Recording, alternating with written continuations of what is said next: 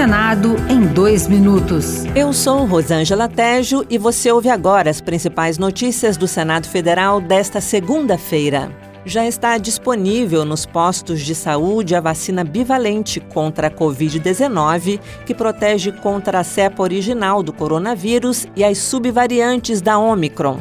Serão imunizados agora idosos com mais de 70 anos e que vivem em instituições, pessoas com deficiência, gestantes e puérperas, profissionais da saúde, além de comunidades indígenas, ribeirinhos e quilombolas. O senador Humberto Costa, do PT de Pernambuco, que atuou na CPI da pandemia, destacou que a vacina freou as mortes e os casos graves da doença. A vacina se mostrou extremamente eficaz para o controle da pandemia. Tivemos, assim que a vacinação se iniciou, uma redução significativa no número de casos e no número de mortes.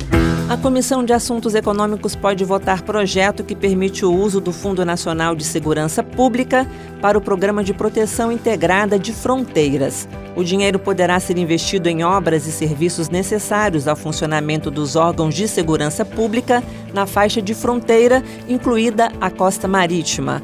O senador Esperidião Amin, do PP de Santa Catarina, disse que a medida previne problemas na segurança nacional porque sabemos que é uma vulnerabilidade do nosso país a extensão das nossas fronteiras terrestres, assim como a nossa fronteira marítima.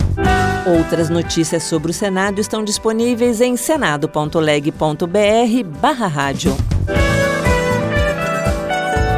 Senado em dois minutos. Uma produção Rádio Senado.